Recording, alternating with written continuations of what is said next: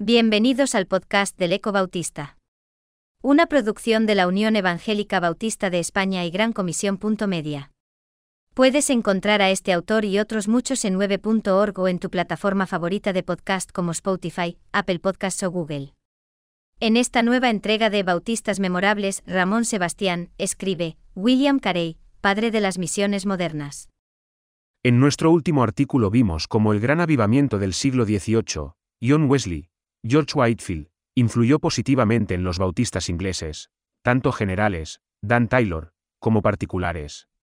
Pero su legado fue más allá de un simple crecimiento numérico, pues el celo espiritual llevó a una fuerte convicción evangelizadora de forma que la nueva conexión de los bautistas generales fundó una junta de misiones, y los bautistas particulares, superando su hipercalvinismo, comenzaron a considerar el llamado de Cristo a llevar el Evangelio por todo el mundo. Es en este contexto donde encontramos a nuestro personaje de hoy, William Carey, de 1761 a 1834, coetáneo de los importantes acontecimientos que rodearon el comienzo de la Edad Contemporánea, Revolución Industrial, Independencia de Estados Unidos, Revolución Francesa, guerras napoleónicas o transición al Estado liberal, parlamentarismo, si bien en el Reino Unido de Gran Bretaña e Irlanda, fundado en 1801, ya se había abandonado el absolutismo.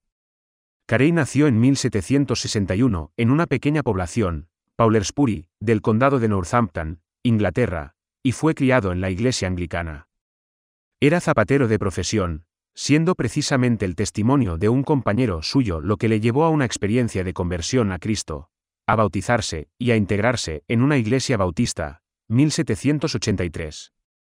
Su celo por predicar el Evangelio le orientó a su ordenación como pastor de la congregación de Moulton en 1787.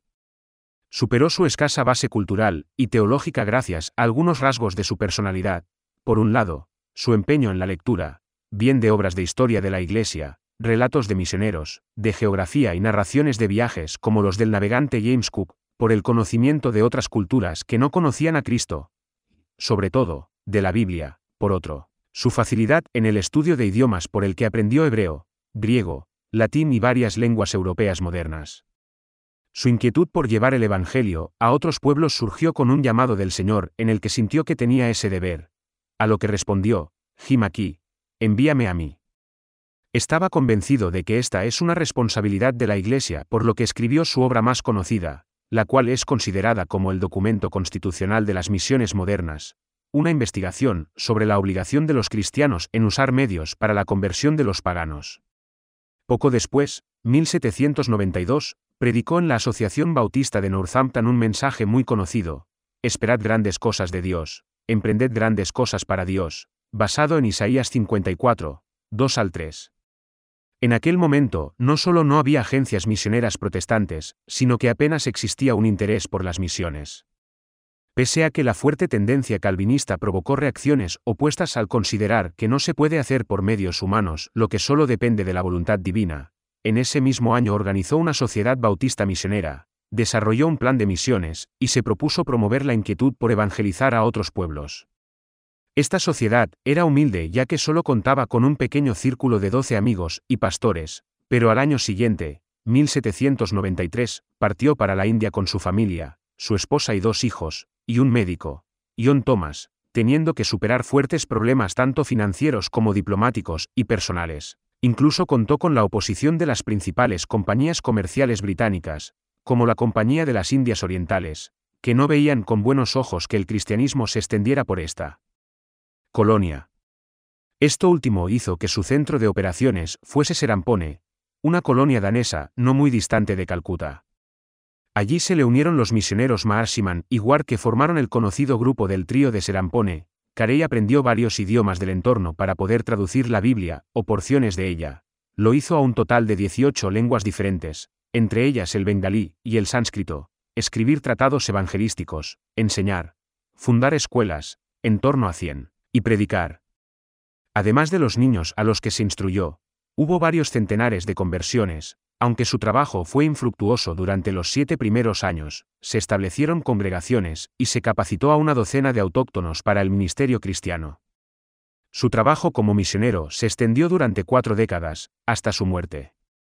Impulsó también una labor humanitaria, rechazaba la costumbre de que se quemase a las viudas junto al cadáver de su esposo fallecido, así que solicitó una y otra vez al gobernador inglés que se prohibiera esa práctica, logrando la publicación de un edicto en 1829.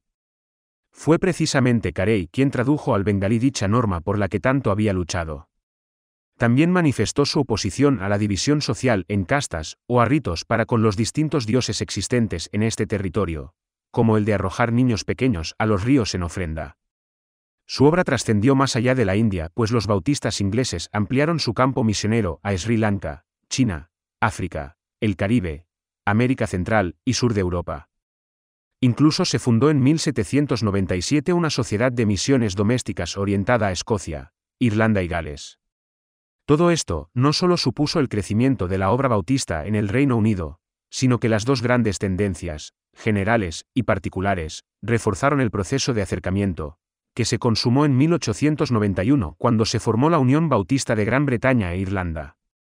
Hemos visto la positiva influencia del gran avivamiento en los bautistas ingleses, y cómo surgió una fuerte inquietud misionera.